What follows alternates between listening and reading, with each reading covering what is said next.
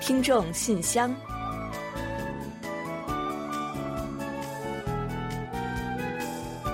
传递温情，分享感动。听众朋友们好，我是李璐，欢迎收听《听众信箱》节目。听众朋友大家好，我是婉玲，很高兴啊，又跟大家相会在《听众信箱》了。虽然呢还有十来天啊，二零一九年才过完，但是呢，不少韩国小伙伴啊，早早的就已经盘算上了明年的假期了。没错，不是说早起的鸟有虫吃吗？提前掌握好新一年的假期，才能早做出行计划嘛。再说啊，假期可是人们，特别是职场人士的希望啊。嗯，所以呢，想要把假期一点都不浪费的过好，那当然得早点翻日历了。据统计啊，明年韩国共有六十七天的法定公休日。嗯，可能有小伙伴心里一算计，哎，怎么好像不多呀？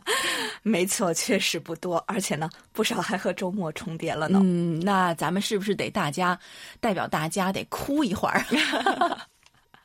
那不知道听友们是不是熟悉韩国的节日啊？除了新年、春节还有中秋之外呢，韩国呢还在三一节、佛诞日、儿童节、显忠日，还有光复节、开天节、韩文节以及圣诞节放假的。嗯，不过呢，实际上啊，明年大家呢还能额外再赚一天的休息日，因为呢四月十五号将举行国会议员选举，所以呢届时韩国人还会再放假一天的。嗯，哎，婉玲，不知道您最期待的是哪个节日啊？我呀，不管是什么假，只要是长假就好，哪怕是小长假。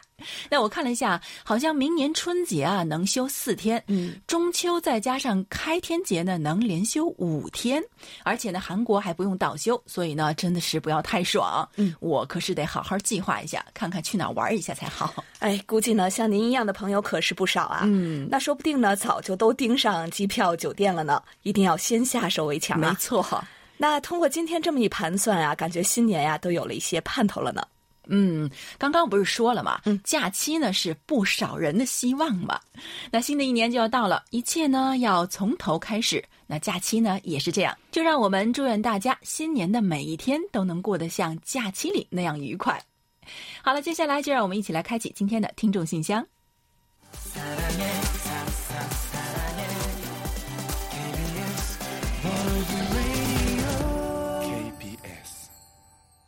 好的，欢迎回来。您现在正在收听的是韩国国际广播电台的听众信箱节目。接下来呢，我们为您预报一下今天节目将播出的主要内容。嗯，本期节目呢，依然还是有韩广动态、来信选读和生日祝福等几个小栏目。在生日祝福栏目中呢，我们将一起分享一段李雪听友提供的人生感言。另外，在生活的发现栏目中，我们要为您介绍的是李明听友提供的几个生活小窍门。本月的专题讨论话题，请您聊一聊独居族产生的原因及其影响。有问必答，回答的是韩国釜山市朱文正听友提出的有关金刚山对韩民族的特殊意义的问题。另外，在节目最后的点歌台栏目啊，我们要播放是啊薛飞听友点播的一首歌曲。好了，我们节目呢就先预告到这儿，欢迎您继续收听。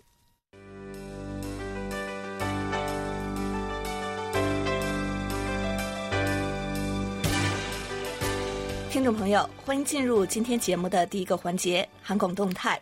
首先呢，近期我们有一个有奖活动。那大家都知道呢，前不久我们新增了中波幺五五七千赫节目呢，通过新频率播出以后啊，获得了听友们的热烈反响。那为了给新的中波做宣传加热度，我们决定呢，在十二月二十一号到三十一号搞一个有奖参与活动。嗯，活动呢有两种参与方式。那第一啊，欢迎听友们登录我们的微博，转发我们的活动公告，并且留下您对我们开设新频率的祝福。第二种呢，就是将您在收音机或者是手机上设置幺五五七千赫拍摄照片，然后呢发送至我们的邮箱 chinese at kbs 点 co 点 kr。这两种参与方法都很简单啊，所以希望大家踊跃一些。嗯，我们呢将最终选出多名获奖者赠送礼品，最终获奖名单将于明年的一月初中旬揭晓。另外呢，年末即将到来了，我们听众信箱节目呀，将在二十八号推出一期年末的特别节目。为此呢，我们近期正在征集听友们的来信。那请大家呢，把您想对我们、对身边人等等说的话、传达的情谊呢，通过我们的节目来进行传递。嗯，您想说什么都是可以的哦。年末了，大家随意聊聊心里话，再说些辞旧迎新的祝福，畅想一下新一年的美好生活就可以了。那当期节目的奖品呢，我们将择优送给参与的听友们。时间不多了，还有一周啊，所以呢，还没来得及参与的朋友们得赶快行动了。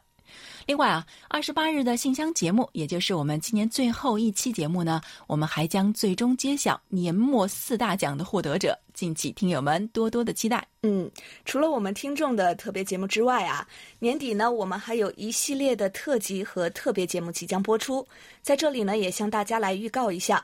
那首先呢，是十二月二十五号，我们将重播五十分钟的《欢迎光临成大谷能源村》特辑。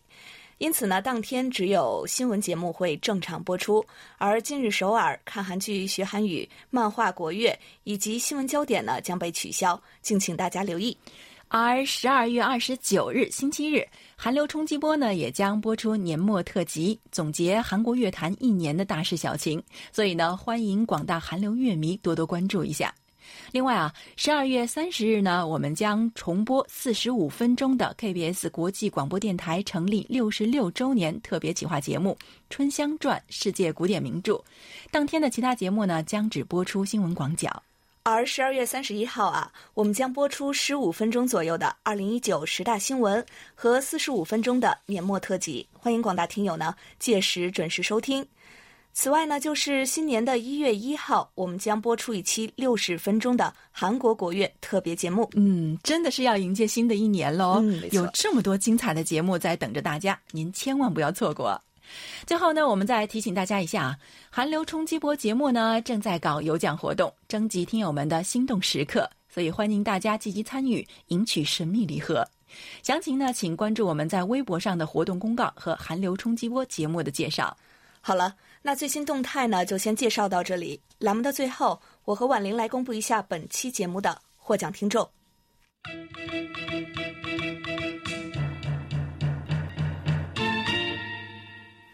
幸运听众是安徽省马鞍山市的朱伟听友，热心听众是天津的冯杰听友。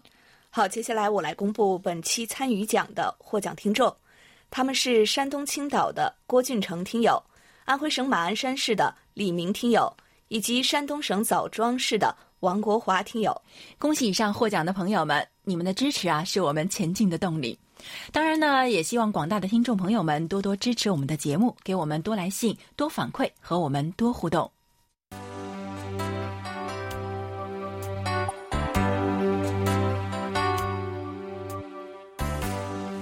听众朋友，现在是来信选读时间。今天继续为大家选播几位听友的来信，并解答听友提出的问题。嗯，在正式介绍来信之前呢，我们要提醒大家一下啊，稍后呢，我们将在节目最后的点歌台环节介绍我们的联络地址，请还不太清楚的听友们提前准备好纸和笔，届时留意一下。另外啊，虽然今后呢，我们不再公开征集听友的个人信息。但是呢，为了确保顺利的向大家赠送礼物，还是希望发送电邮的听友啊，在您的信中注明您的详细通讯地址以及姓名和 ID 编号。发送手写信的听众朋友，也请把你的姓名、地址和邮编写清楚，以便我们登记和联系。好的。那接下来呢，我们就一起来分享一下今天的第一封来信吧。嗯，其实今天呢，首先还是要分享几封小短信的。那第一封呢，是中国北京张艳秋听友写来的，他在信中是这么说的：刚刚收到了一份韩广寄来的礼品，是一盒非常实用的原子笔，包装也是很精美，上面还印有韩广的 logo。那我一看就喜欢上了。老师们真的是很用心的在给听友们准备礼物。而我呢，最近因为个人的原因啊，很久没跟电台互动了，礼品收的真是有点惭愧了。在此啊，感谢电台送给我的小礼物，也祝愿各位老师们身体健康，开心每一天。嗯，您开心，我们就会开心喽。当然呢，我们还是希望您即使是非常忙，也能抽时间收听我们的节目。现在呢，收听的方式也变多了，即使是错过了首播，也可以听听回放什么的，了解一下韩广最近都在做什么。当然，如果能写信来跟我们分享，那就更好了。下面还有一封信呢，是来自我们的小听友李卓远。他说啊，马上就要到二零二零年了，韩广是不是要出新台历了呢？如果出来了，能不能寄给我一份？这样的话，平时用来记课表就比较方便了。另外呢，我还想要 QSL 卡，也可以寄给我吗？其实二零二零呢，对于慧文挺重要的。嗯，我在这里插播一下，慧文呢，我想应该是他们学校的名字。二零二零还是我们一百二十年的校庆，也是我们冲刺参加中考的一年，大家一起加油吧。嗯，李卓远小听友猜的没错啊，我们的确是出了新台历，还有新的收听证明卡，并且呢，已经寄给你了哦。那不知道你是怎么用台历来记课表的？不过呢，想到你每天看课表的时候呢，都会想到韩广，还是挺开心的。但愿呢，这本台历啊，能够伴随您二零二零年的学习生活，并且为你冲刺高考助力。不对，是中考哦，给你提前了。那相信呢，你一定能取得好成绩的。那最后这封信呢，是来自一位久违的听友，辽宁省的大旭。他说啊，我有好几年没和韩广联系了，心中也是非常的惦记。得知从三月份起呢，改到周六播出，我太高兴了，又可以听到精彩的听友来信了。嗯，非常欢迎您回来啊！你有没有发现呢？回来之后主持人也变了呢？那希望您多多写信来跟我们互动，那咱们每个星期六都能不见不散就好了。还有您希望获得的台历和节目表等啊，我们已经为您寄出了，请注意查收。好，再次感谢以上的三位听友，也请各位听友呢对我们的互动呢不要有什么负担呢。如果您很忙，那或者是没什么话要讲也没关系啊，哪怕呢只是只言片语，对我们来说呢其实都是一份的鼓励的。对于韩国大家庭来说呢，也都是一份的温暖。请记着，我们一直在等着您的来信哦。好的，感谢三位朋友。那接下来呢，我来介绍一下浙江义乌陆达成听友的一封来信。他说：“韩国国际广播电台 KBS 中国语部，你们好，我是来自广西南宁的陆达成，我现在在浙江绍兴工作。在近几年，视频自媒体是搞得非常火热，在国外最著名的视频自媒体平台是油管，而在中国大陆最著名的自媒体视频平台是 B 站。”我在 B 站上看到了有一些韩国人面对中国大陆用汉语拍摄的自媒体视频，令我印象深刻。我最近在看一个 B 站自媒体，看过一个中国辽宁省丹东市的朝鲜族女主播在拍摄丹东的视频。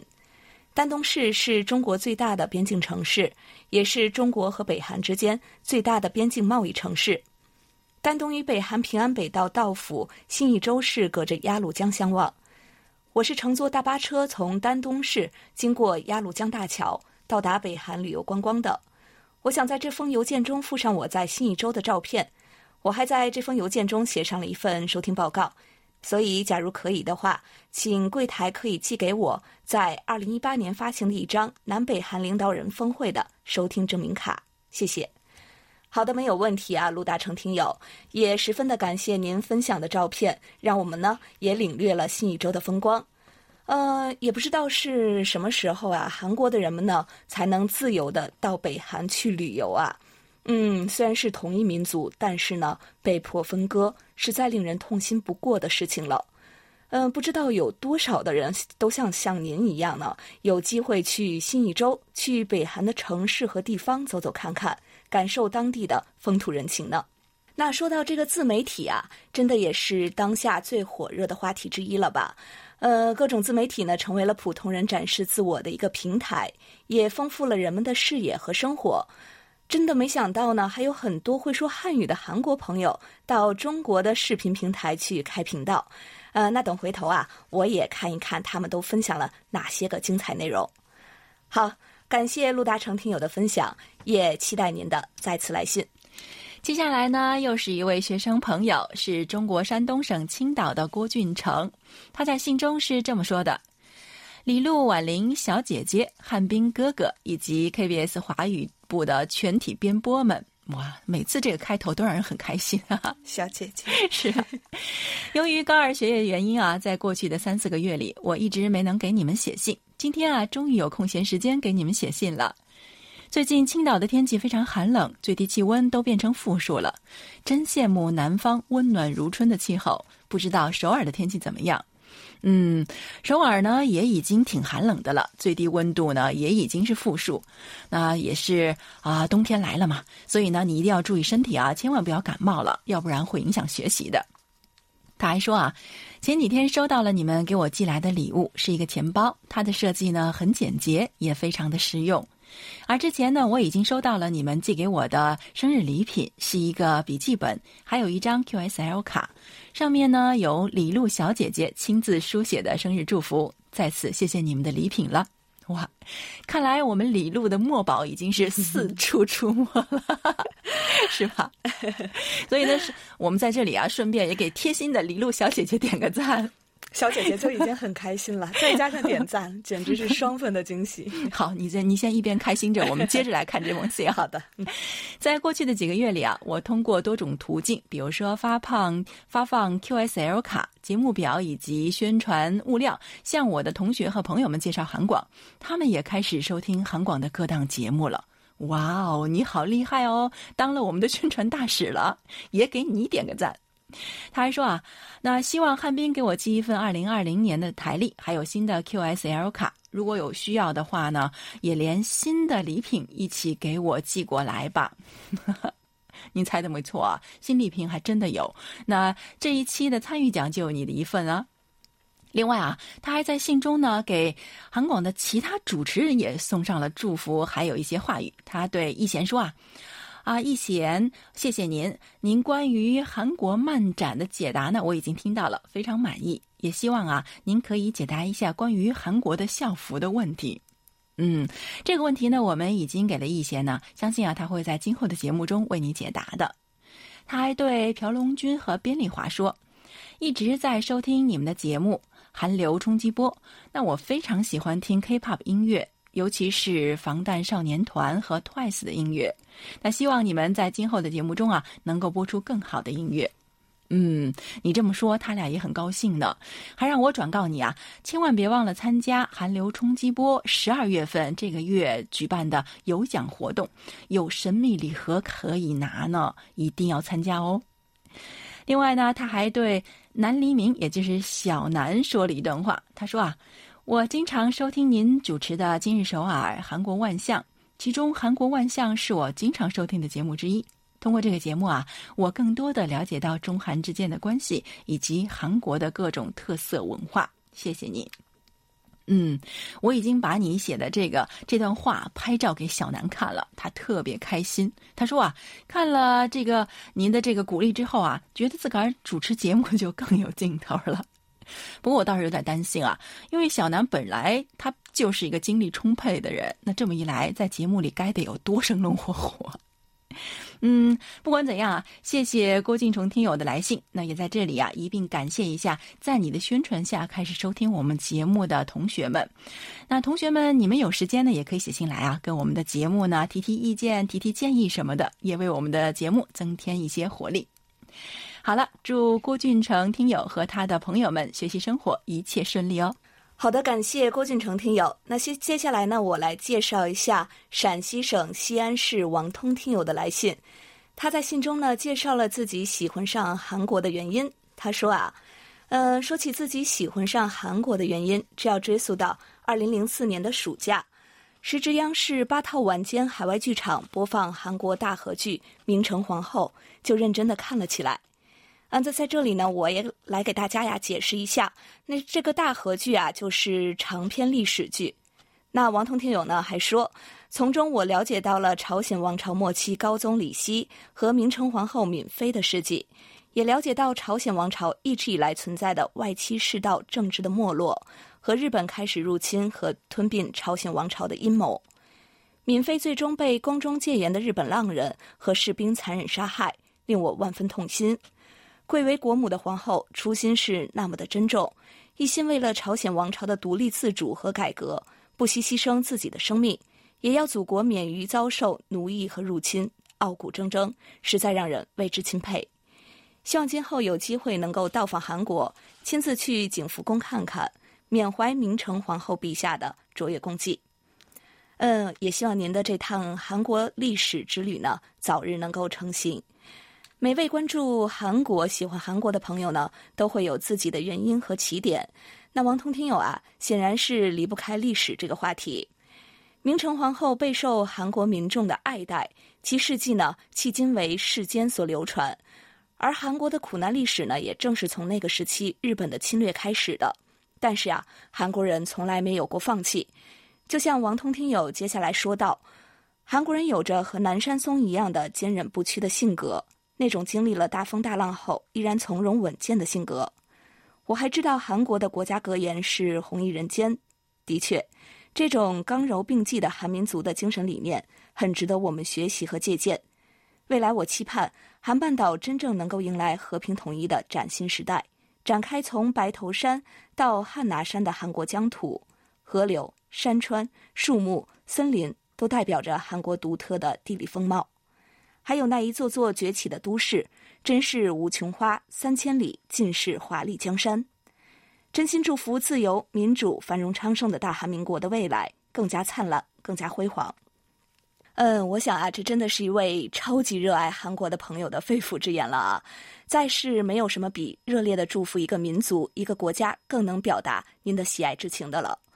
您展开的这幅画卷呢，也是多少韩民族人的期盼和精神支柱啊！但愿这幅画卷呢，早日成为韩国未来的模样。另外呢，王通听友不久后呢，又给我们来了一封信。他在信中呢，先是感谢婉玲呢上次对他的鼓励，他说非常的开心，积极向上的生活方式，希望我用心的能够做到。嗯，我们相信您呢，只要是有信心，就一定可以做得到。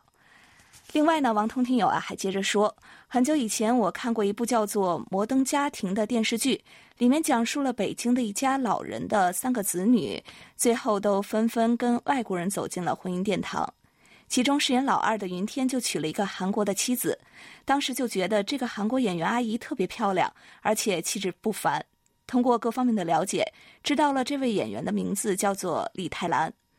其后呢，也看过他饰演的《黄手帕》等韩国电视剧。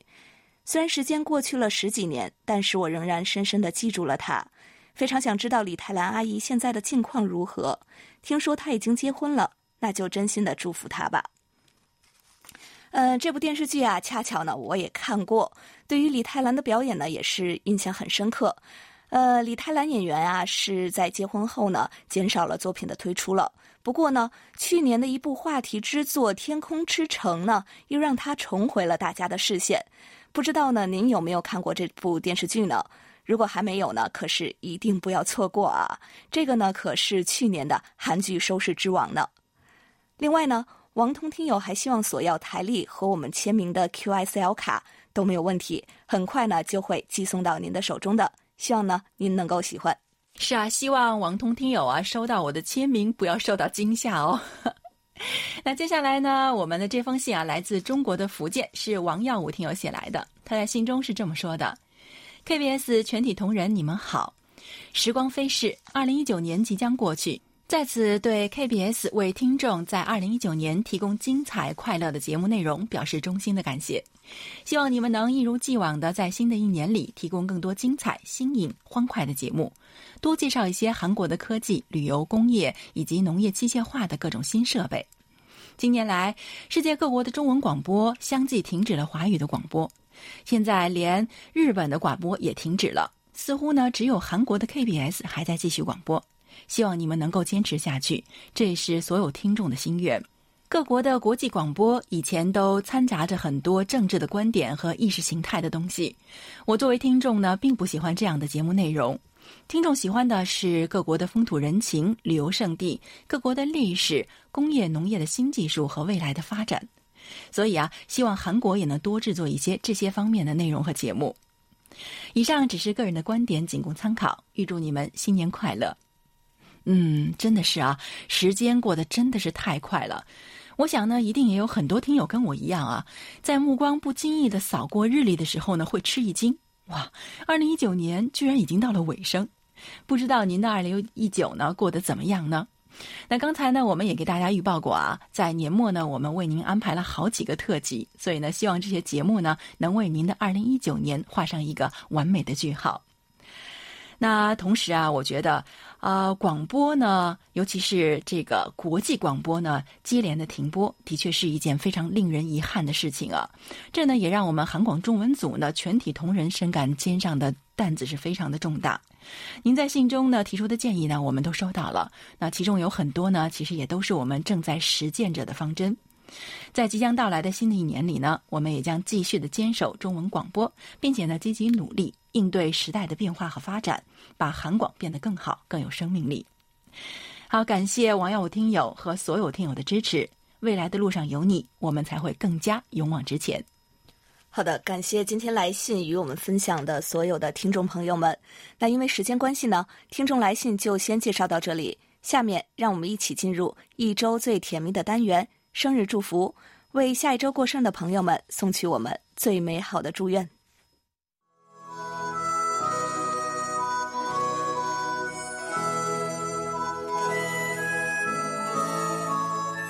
每个生命都是独特且美丽的，组合在一起，共同谱写出了一曲婉转动听的生命之歌。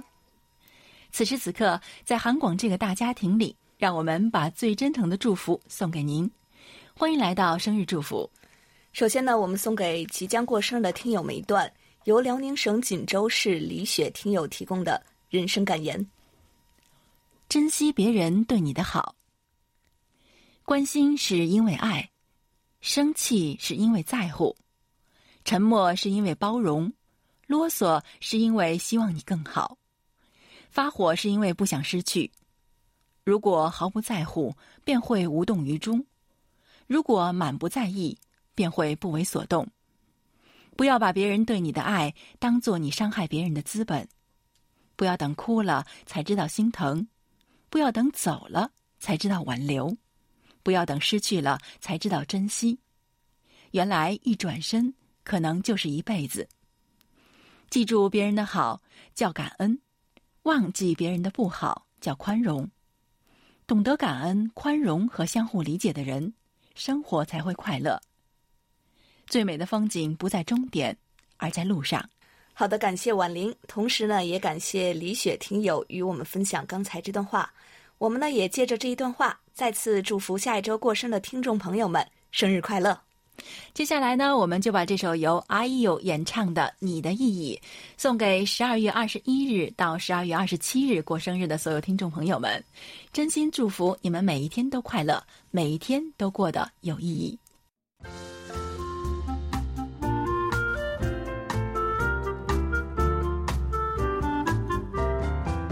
生活中的点滴值得发现，生活中的小精彩无处不在。让我们做您的小助手，带您去了解生活中那些您不熟识的小窍门、小秘诀，给您的日常多一点温馨的提示。欢迎大家进入生活的发现。今天的节目啊，来自安徽省马鞍山市的李明听友呢，跟我们一起分享了八个生活小窍门，希望能帮助有需要的朋友们解决烦恼。首先呢，这第一个窍门啊。刚买回来的新衣服呢，一定要用食用盐水浸泡后洗一洗再穿，因为新衣服上呢可能会残留防皱处理时的化学药品甲醛。另外呢，用盐水浸泡后啊，还可以产生防皱的效果。哇，是这样，没想到啊。那另外呢，还有个窍门啊，就是接触过樟脑丸的这个衣服呢，不宜马上穿。尤其呢是内衣，因为樟脑丸呢含有的氖呢是一种有毒的化工原料，它可以通过人的呼吸道进入人体，还可以经皮肤黏膜和消化道被人体吸收，并且啊还可能直接作用于红细胞。哇，这是不是就是细思则恐啊？是够恐怖的啊！是。那第三个窍门呢，是在洗澡的时候呢，在浴水中啊加入几滴风油精。浴后呢，会浑身清爽凉快，还有防治痱子、防蚊虫叮咬、驱除汗臭的作用呢。嗯，风油精还真是万能啊！还有个窍门呢，就是如果有一天发现，哎呀，我的妈呀，手腕变粗了，镯子不好戴了，怎么办呢？这可真是个大难题哦。但是啊，我们这里有窍门，咱不硬戴，来点巧的。把手上呢套一个塑料袋儿，再去戴那些不容易戴上去的镯子，就非常好戴了，也不会把你的手弄疼。取的时候呢，当然也可以用同样的方法啦。嗯，真是实用啊。那第五个窍门呢是洗脚的时候，在水盆里放一些茶叶，在这样的条件下泡一会儿脚，就可以去除异味了。呃，还有呢，不好用的洗发精也别丢了。洗毛衣的时候呢，放进去的话比较不容易起球。嗯，而且还有一种香气很好呢。窍门六啊，就是出门的时候呢，随时在包里面带一节小的干电池。如果您的裙子带静电的话呢，就把电池的正极在裙子上面擦几下，就可以去掉静电了。哇！干电池去静电，这还是第一次听说哈。嗯，我也是啊，没想到小小的电池呢还有这般作用。嗯，另外呢，还有一个窍门啊，是在洗完脸之后呢，用手指蘸一些细盐，在鼻头两侧轻轻的摩擦，然后呢，再用清水冲洗，黑头粉刺呀就会清除干净了。毛细孔呢也会变小的，嗯，这个方法能省去不少人的化妆品钱了，是吗？那第八个窍门啊，对我来说，我觉得非常管用啊。就是说啊，不管是鞋子的哪个地方磨到了你的脚，你就可以在鞋子磨脚的地方呢涂一点点白酒，就不会磨了。哇，这个方法我还真没试过，但是我稍微有一点点担心啊，就是穿着这么操作过的鞋子，如果开车出门的话，这遇到查酒驾的会不会 不会啊？白酒味儿，当然是开玩笑了。那刚刚我们说了这么多小窍门啊，您可都收好了，说不定真的能解决您的大苦恼呢。好的，听众朋友，以上呢就是我们在今天《生活的发现》栏目中为您介绍的内容，也再次感谢李明听友的分享。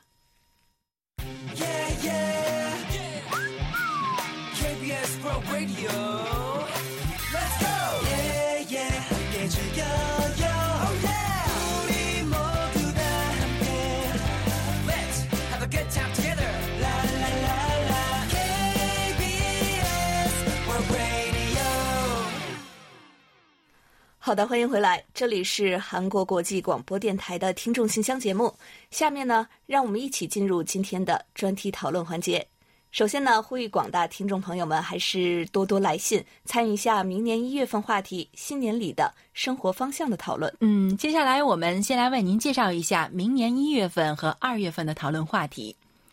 在我们每个人的心中呢，都是有一套属于自己的生活哲学的。它指引着我们想要的生活和希望成就怎样的自我，它是我们前进的动力，也是我们的希望。所以呢，我们邀请大家呢，在明年一月份的话题里，畅想一下您新年里的生活方向和那些希望获得的小确幸。二月份的话题是：近来未成年犯罪事件屡屡引发关注，未成年人犯罪后免责更是备受争议，甚至有人说了。未成年人保护法是不是已经成了低龄犯罪的保护伞了呢？嗯，所以呢，您认为是否应将承担刑事责任的年龄来下调？还认为呢，应该有哪些措施来妥善预防和遏制未成年人犯罪？欢迎大家多多参与每月的话题讨论，幸运听友是会有奖品拿的哦。好，接下来呢，再来介绍一下本月的话题吧。近年来呢，出现了大量的独居族。您认为独居族出现的原因和背景是什么？好，接下来我们就一起进入今天的专题讨论。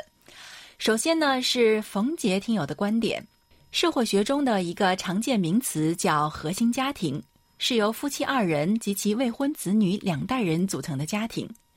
这种千百年来堪称最普遍的家庭结构，近年来却日益受到一人家庭。也被称为独居族的挑战。根据民政部最新统计，中国目前有超过两亿单身成年人，其中包括超过七千七百万独居成年人。随着高龄化、少子化、不婚族结婚年龄延后，独居生活成了趋势。一个人吃饭，一个人喝酒，一个人观影，一个人旅行，一个人生活。独居族的产生与扩大是全球范围内经济发展水平较高地区的普遍趋势。经济上的独立带来生活方式的独立，受教育程度越高，经济实力越好，就越有可能选择做独居族。但是在如此发达的网络社会，独居并不等于孤独。独居生活使人们可以用自己的方式做自己想做的事情，追寻自己喜欢的生活方式。随着越来越多的人步入有保障的富裕的生活，越来越多的人理解和宽容独居生活的价值，独居生活会被更多的人们所选择和接受。好，以上就是冯杰听友的观点。好，接下来呢，我来分享天津市王丽听友对本月话题的观点。现代化与世界化的潮流带来了社会生活的多元化和多样化，独居族的增多就是其中一个令人瞩目的现象。由于西方思潮的猛烈冲击，经济形态的剧烈变革，传统家庭观念不再是每个人必须遵循的人生唯一模式了。追求个性自由，按照自己的意愿生活，独居也就自然而然的成了不少青年人的选择。独居对于个人来说没有那么多束缚，可以把全部精力投入工作，取得更大的成就，实现人生的理想。然而，缺少家人关爱和扶持的事业是残缺的、孤独、寂寞的人生是暗淡、冰冷的。独居对于家庭来说则是不利的，无法满足父母和祖父母辈对于家庭完整性和可持续性的期盼。即使他们能够接受和默许，心里也是痛苦的、无奈的。对社会来说，独居的比例过高，会严重威胁到人口安全，加速人口比例失衡。我对独居整体上的评价是负面的，弊远远大于利。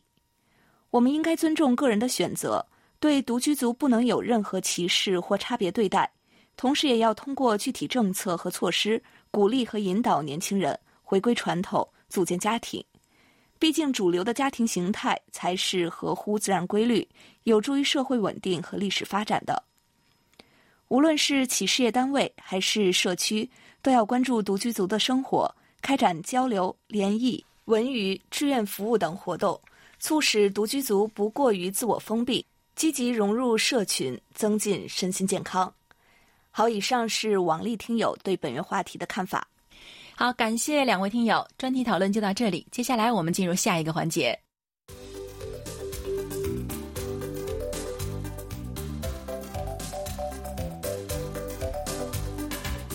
有问必答。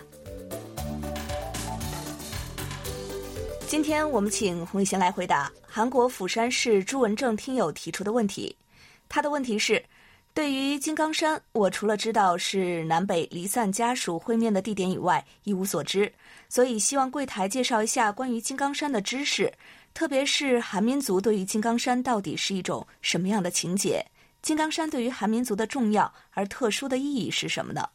请让我们对于韩民族和金刚山的关系有进一步的理解。好，接下来呢，就请洪一贤来回答这个问题。听众朋友，大家好，我是易贤。今天我来回答朱文正听友提出的问题。金刚山位于南北韩分界地带，绝大部分的山峰位于北韩境内，素有“北韩第一山”的美誉，也是北韩最具代表性的旅游胜地之一，号称拥有一万两千个山峰。金刚山的山水啊尤为奇特，岩石经受数万年的风蚀雨削而形成。非常绝美，令人流连忘返。一九九八年末，在现代集团的推动下，启动了以韩国人为对象的金刚山旅游项目。当初呢，韩国人从树草港搭乘客轮到金刚山旅游。二零零三年，现代集团还开辟了金刚山的陆路旅游路线，游客们从江原道的高城出发，乘坐旅游大巴前往金刚山旅游。截至二零零五年，金刚山游客人数曾经突破一百万人次，深受民众的欢迎。但是，二零零八年在金刚山发生游客进入禁区被北韩哨兵击毙的事件，从此金刚山旅游被迫暂停，直到如今。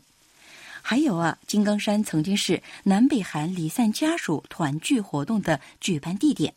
两千年以第一次南北韩首脑会谈为契机，南北韩离散家属团聚活动得以实现了。从此直到二零一八年，南北韩一共二十一次互派离散家属家乡访问团。为了提供会面场所，二零零八年离散家属会面所在金刚山网工落成。自2009年以来，南北韩离散家属团聚活动多次在这里举行。当时阔别几十年的南北韩离散家属重逢的感人场面，每次都打动韩民族乃至世人的心，让国人乃至世人由衷的祈愿南北韩能够早日实现统一。好，听众朋友，今天给大家介绍到这儿，希望朱文正听友满意。我们下次再会。